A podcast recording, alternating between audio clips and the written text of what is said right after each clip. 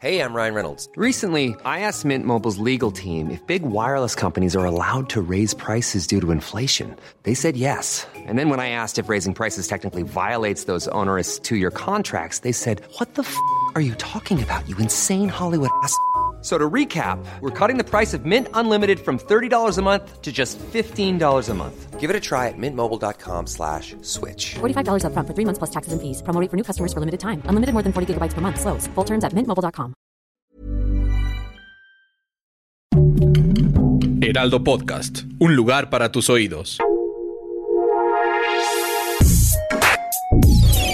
Escucha la opinión de Sergio Sarmiento, quien te invita a reflexionar todos los días con la noticia del día. El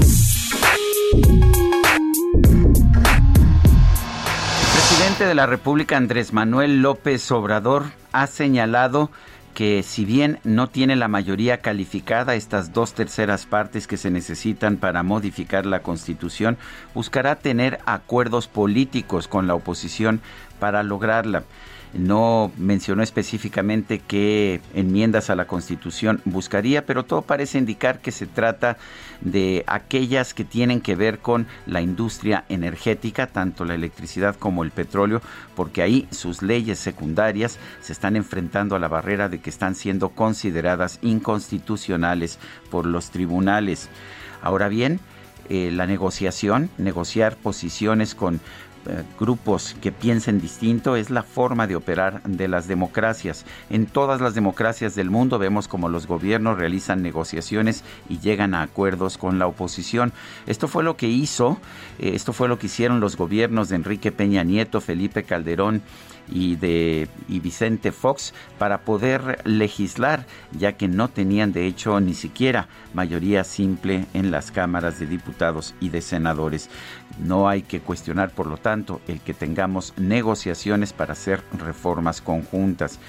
El problema es cuando las negociaciones no se dirimen por persuasión, sino por moches o por eh, entregas de, de, beneficios que no son los razonables para los diputados. Eso es lo que me preocupa realmente de las negociaciones.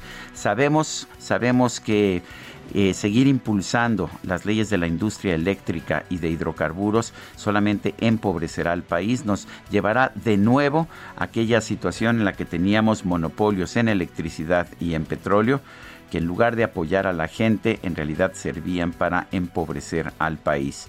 El presidente tiene todo el derecho del mundo de buscar negociaciones con el PRI, que es finalmente el partido del que él mismo surgió, ya que fue incluso presidente del PRI en su estado natal de Tabasco. Lo que me parece que debemos estar ah, observando, sin embargo, es que esta negociación se haga de manera abierta, de manera transparente y no que tengamos moches o que tengamos acuerdos en lo oscurito que simple y sencillamente lleven a legalizar lo que en este momento es inconstitucional. Yo soy Sergio Sarmiento y lo invito a reflexionar.